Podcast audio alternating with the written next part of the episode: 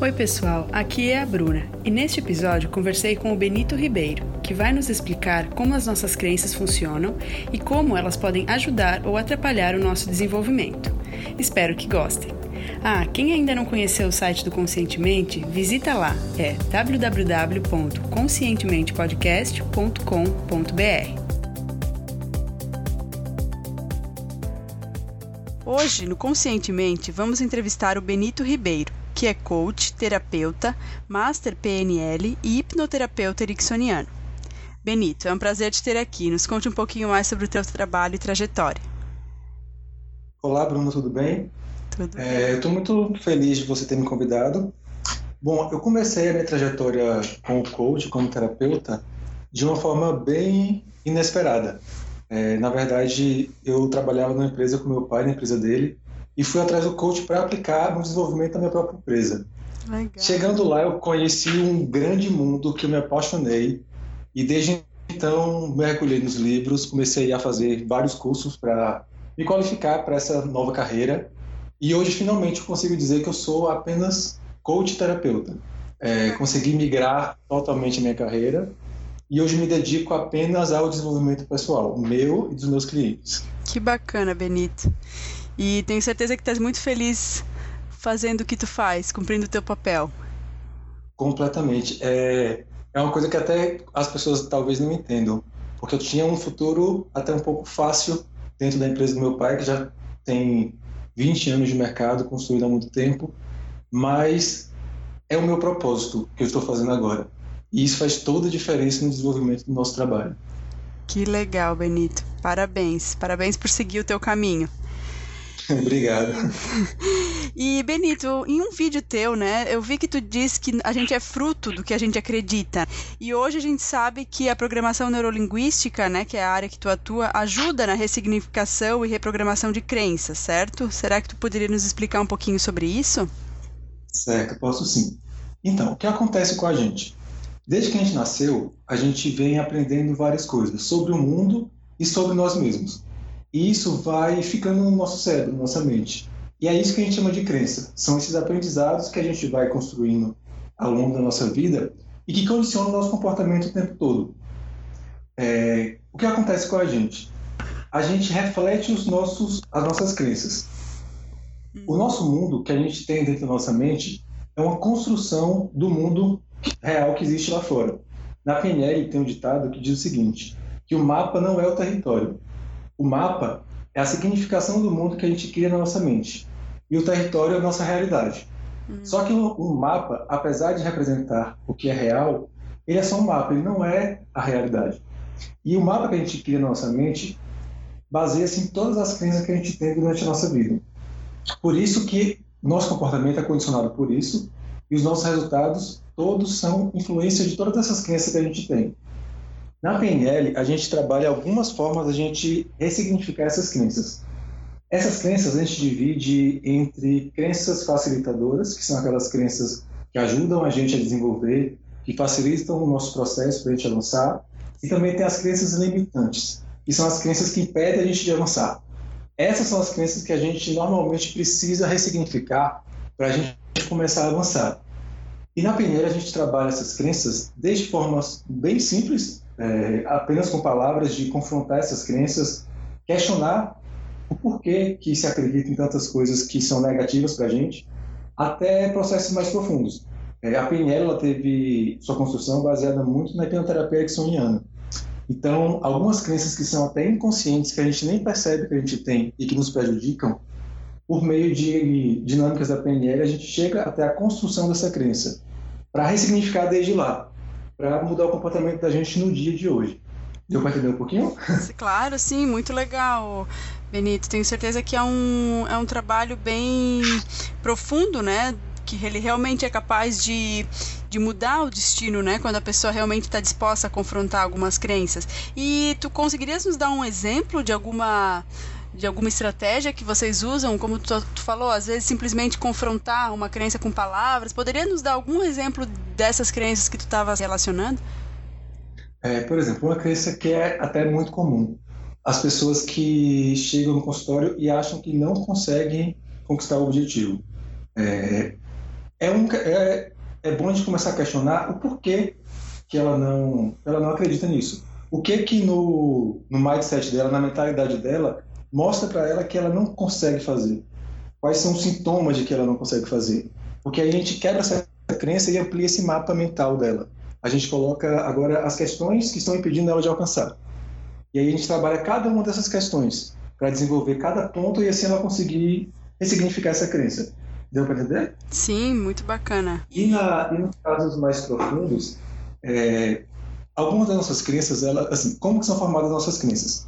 Elas são formadas quando a gente escuta coisas de pessoas que são muito importantes para a gente. Por exemplo, com os nossos pais, quando a gente é criança, a gente precisa ter limites. Uhum. Então, nossos pais dizem: você não pode, você não consegue fazer isso, para nos limitar por proteção, né? Mas nem todas essas crenças de capacidade que a gente tem desde quando a gente é pequeno, elas não são úteis para a gente quando é adulto. Só que inconscientemente a gente ainda pensa como criança. Uhum. A gente ainda olha, às vezes, pessoas que têm fobia de altura, por exemplo. Elas olham para baixo e tem aquela mesma imagem de criança de que se eu cair, eu vou me machucar, vou me prejudicar muito. E alguma, algumas das técnicas da PNL é a gente voltar nessa cena de criança, mas com essa mentalidade de adulto. É olhar essa situação que a gente viveu como criança, mas de um outro ponto de vista. Do ponto de vista do adulto que sabe que aquilo não é uma coisa tão perigosa. E que a gente pode sim arriscar um pouco mais para desenvolver e crescer. Sensacional, Benito. E tenho certeza que tu já se deparou com casos bem diferentes também, né? Bem ou profundos ou, ou até, né, casos simples também que foi fácil ressignificar alguma crença, mas mas deve ter tido muita coisa extravagante também na tua trajetória. Tem, tem bastante. E tem coisas assim que a gente nem espera que uma coisa tenha relação com a outra. Eu vou até te dar um exemplo que eu me lembrei aqui agora. Eu me lembro de uma cliente que ela ela me chegou com, com um problema, que ela estava muito segura com os relacionamentos dela. Uhum. E que ela tinha muito medo de ficar sozinha. E que por isso ela até arrastou relacionamentos onde ela, onde ela era infeliz, mas não tinha coragem de terminar porque ela não queria ficar sozinha. E a gente foi investigar a partir desse sentimento de medo de ficar sozinho, de onde vem esse medo de ficar sozinho. E em uma dinâmica da PNL, que a gente faz uma espécie de uma regressão para onde essa crença foi instalada, a gente chegou a uma situação lá na infância dela, onde os pais dela precisavam sempre sair à noite para trabalhar, que eles eram professores. E em uma dessas saídas dos pais, um ladrão bateu na porta e a empregada abriu o, porta, o portão para o ladrão. Uhum. E desde então ela ficou com aquela impressão de que se eu ficar sozinha, sem proteção, uhum. algo de ruim vai acontecer comigo. Do dia que a gente ressignificou essa crença, na, na próxima sessão ela me chegou eu tô muito bem, eu tô segura. Acho até que eu vou terminar meu relacionamento. que curioso, muito interessante. É, Benito, dentro da tua área de atuação, né, e levando em conta todas as atividades diárias que tu realiza, o que que tem te deixado mais empolgado? Algum projeto ou alguma uh, alguma área que tu ainda não conhecia, que tu tá gostando de estudar? Tem alguma coisa para compartilhar conosco? Olha, é, eu acho que o grande um dos grandes saltos que eu dei foi o meu Master PNL que eu fiz tem, tem algum tempo já, mas que foi onde a gente mais mergulhou nessa parte de crenças. Eu tive a, a sorte de encontrar um grande mestre que foi o Fernando e ele me ensinou de uma forma bem humana tratar essas crenças, porque a gente vê algumas pessoas trabalhar crenças como se fosse birras de criança. Mas não são birras, são coisas muito profundas e que a gente tem que ter muita delicadeza na hora de trabalhar. E isso me dá isso me dá muita vontade de fazer, de fazer diferente, de fazer de uma forma que a pessoa realmente cresça, uhum. de que a pessoa mude de verdade de dentro para fora. Uhum. De uma consiga forma muito... sempre alcançar mais resultados. Sim, de uma forma humana assim, né, lidando com com né, as crenças, as dores, os fantasmas, né, que que a é, pessoa tem. Na, na PNL, a gente às vezes tem que tomar cuidado, porque como ela foi escrita muito por um um, um dos fundadores, ele, ele era ele trabalhava com informática. Uhum. Por isso que a programação neurolinguística. Só que a gente também não pode olhar para a pessoa imaginando que seja um computador que eu vou desprogramar e programar crenças. É uma pessoa, ela tem sentimentos, tem muita coisa envolvida durante todo esse processo que a gente tem que considerar o tempo todo. Certo, muito bacana. Benito, os nossos ouvintes eles estão em diferentes etapas, né, do autoconhecimento. E para quem está começando a se interessar agora por esse assunto, que dica tu daria, assim, baseado em toda a tua trajetória, até a tua trajetória de vida, ou tudo que tu já, já viu no teu trabalho, ou atendendo clientes, qual é, a teu ver, o passo fundamental para começar a jornada? Eu acho que o passo fundamental para se começar você começar a questionar todas as suas certezas. Tudo que você considera como verdade absoluta. É, principalmente as verdades estão te atrapalhando a caminhar. É, eu falo até em algumas palestras que eu dou para as pessoas nunca percam seu direito de questionar. A gente só constrói conhecimento e só cresce quando a gente começa a questionar. Quando a gente olha para uma coisa e tenta entender o que está acontecendo para aquela coisa ser daquela forma. A partir daí você já começa até a ressignificar crenças. Quando você começa a olhar para suas verdades e questionar por que aquilo é uma verdade. Muito bom. Tem bastante valor essa tua dica, porque realmente confrontando a gente consegue às vezes até, né, claro, o melhor é poder ter uma ajuda de alguém que saiba nos direcionar, mas até, né, a gente mesmo confrontando a gente consegue dar uma nova, um novo significado a uma a uma ideia, uma uma crença, né, algo que a gente que a gente trouxe desde sempre na nossa vida, né? Sim, é, a ajuda é muito boa, mas a gente só consegue buscar ajuda quando a gente percebe que a gente precisa é fazer as coisas. Então, é o, realmente eu acho que é o primeiro passo, a gente começar a olhar para a gente e falar, é alguma coisa que tem que mudar aqui. O que que é a primeira coisa? E começar a se perguntar, a se questionar o tempo todo. Muito bacana. Benito, e, na tua opinião, qual é então o que mais impede as pessoas de avançarem em relação ao seu desenvolvimento? O que mais impede é, tem algumas, algumas pesquisas que apontam que reconhecimento é uma das necessidades básicas da gente. E eu vejo muita gente que deixa de avançar com medo de perder o reconhecimento que elas têm hoje para agradar uma pessoa ou agradar a sociedade. E muitas vezes acabam entrando em comportamentos que são contra o propósito dela, mas que, justamente para não desagradar, elas acabam não avançando. Por exemplo, não desagradar pai e mãe que querem que a gente tenha um futuro e a gente quer ter outro. Eu recebo muita gente que tem isso, que insistem na profissão que os pais querem, e até foi um caso meu de vida também, né? Uhum. Insiste no, na profissão que os pais querem, mas não é feliz nessa profissão. É, muita gente ainda deixa de crescer por medo de quem está em volta, por medo do que, que, as pessoas vão achar do que eu estou fazendo com a minha vida. Uhum. E é uma coisa que eu não me lembro onde foi que eu ouvi mas é, tem uma frase que diz assim: tudo bem se as pessoas não entenderem o seu caminho, porque tudo bem, o caminho não é delas, é seu. O que tem que entender é você mesmo. Muito legal. É, às vezes realmente falta aquela coragem de quebrar algo que já está construído, não né, dentro da nossa cabeça ou na cabeça das pessoas que estão à nossa volta, mas aquela coragem realmente, né, é, de romper. É, e é preciso, e é preciso muita coragem, porque a gente aprende a vida toda às vezes a seguir um caminho e de repente a gente descobre que aquele caminho não é o nosso caminho. Uhum. Então é, é uma ruptura muito grande e precisa de muita coragem. Mas assim, eu digo por, por experiência própria. Quando a gente consegue olhar para o nosso caminho e falar esse caminho é o meu, tudo flui, tudo, tudo acontece, tudo dá certo. É uma coisa bem impressionante. Que vale a pena, né? Vale, vale muito a pena. Muito legal. Benito, e, e, já que a gente falou de um, uma coisa que impede, né? O que que ajuda as pessoas, né, a avançarem na sua realização pessoal? Algum hábito, alguma, alguma crença, algo que, que ajude as pessoas? Eu tenho um hábito que que eu pratico todos os dias e que eu indico para todos os meus clientes que chegam na, é, no consultório, que é meditar. Uhum. A meditação, para mim, é o que me traz para o meu centro, é o que me deixa mais calmo, é o que me faz conseguir olhar para a minha vida de, um, de uma forma mais ampla, saber olhar melhor qual caminho eu devo seguir e quais coisas em mim eu preciso mudar. A meditação ela deixa a gente com a mente mais livre, para a gente perceber melhor as coisas que estão em volta. Uhum. Esse aí é o hábito, sem dúvida, que qualquer pessoa que me perguntar qual o melhor hábito a se ter na vida, eu falo meditar.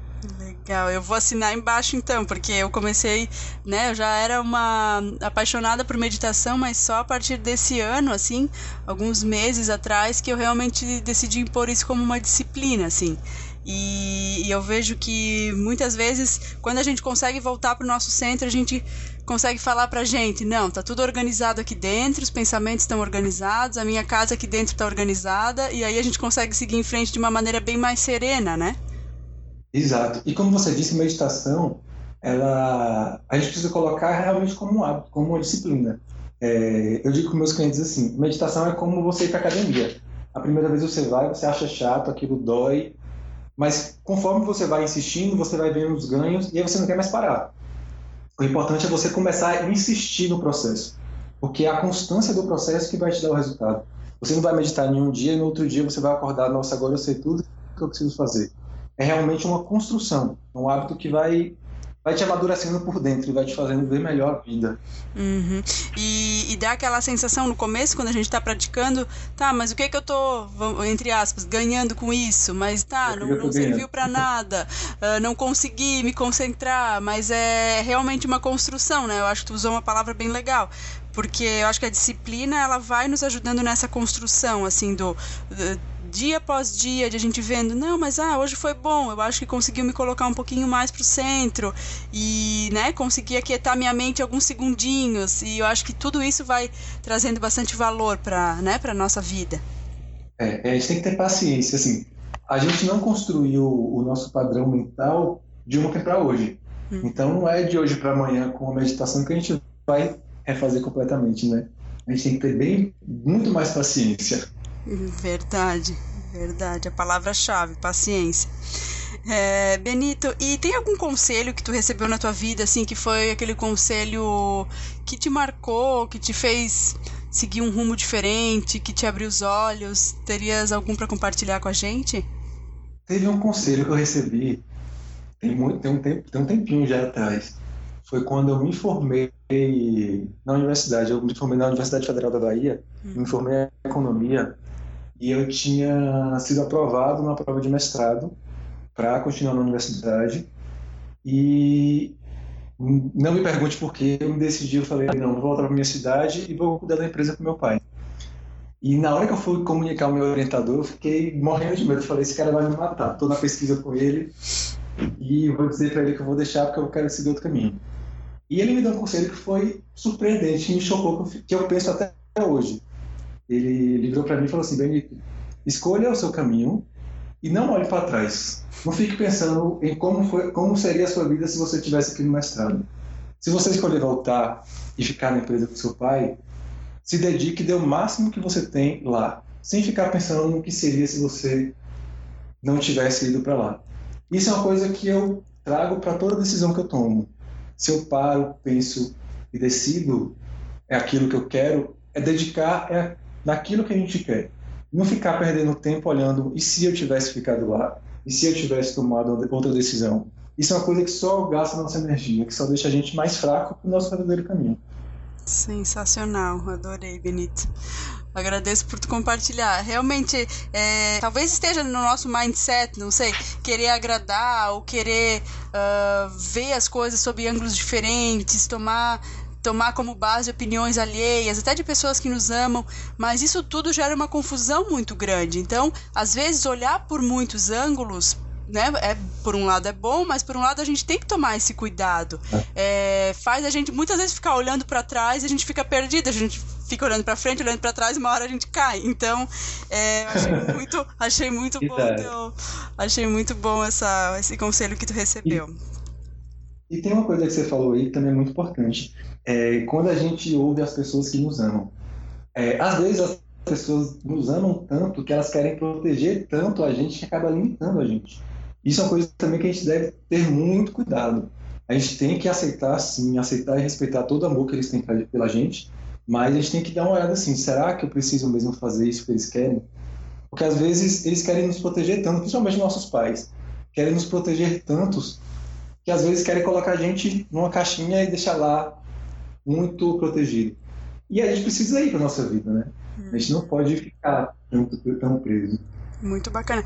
Até eu vi um dia num, num vídeo na internet uh, uma pessoa falando que ela sentia limitada de avançar, porque, por exemplo, ela via que o dom dela era vender ela adorava sair para vender e essa, essa era a paixão dela que movia ela. Mas ela tinha um emprego fixo, vamos dizer, um emprego com mais segurança e, e que não tinha nada a ver com vendas, mas que às vezes a, a família dela tentava falar para ela assim: ah, mas é, não larga a segurança por uma coisa incerta, não largue o certo pelo duvidoso. E ela demorou para conseguir bater as asas e, e sair para o que era realmente a paixão dela. E aí aquela segurança toda foi deixada para trás, segurança entre aspas que, que é o que, né, a imagem que os pais é, e a família dele tinham como segurança, mas que depois ele foi muito mais próspero vivendo o sonho dele e realizando a essência dele de sair para vender. E eu achei uma coisa muito interessante, me, me fez lembrar dessa história. É quando a gente faz o que a gente o que a gente ama, as coisas são muito diferentes. Nosso resultado é muito melhor. Uhum. Benito, e tem algum pensamento ou ditado que te inspira no teu dia a dia? Tem, um, tem um, uma frase até do, do Richard Bandler, que ele foi um dos criadores da PNL.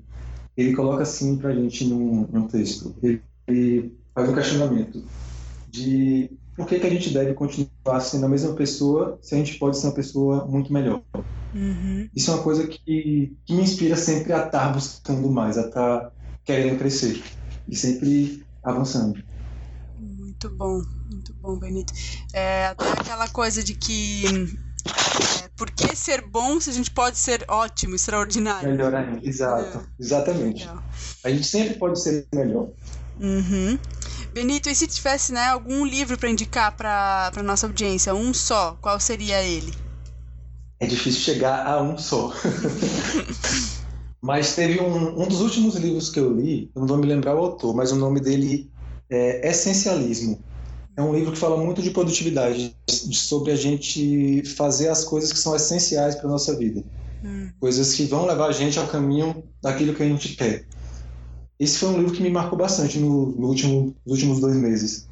É, que é você olhar para dentro de você, se conhecer, saber o que você quer e você investir sua energia naquilo que você quer, no que é essencial para você. Assim, às vezes, às vezes, as pessoas entendem mal o título achando que é uma coisa minimalista, mas não é uma coisa minimalista de fazer o menos. Hum. É de você focar no que realmente importa, no que realmente vai te dar o resultado que você quer para sua vida. Uhum.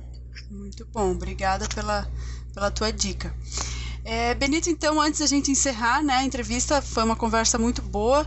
É, eu gostaria que tu nos dissesse qual é a melhor forma para quem está nos ouvindo entrar em contato e conhecer um pouco mais sobre o teu trabalho. É, para conhecer mais, melhor o meu trabalho, tenha o meu perfil no Instagram, o, é Benito Ribeiro Coach.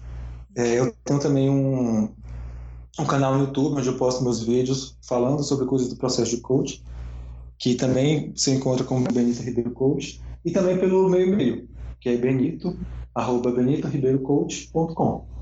Muito legal, Benito. Obrigada.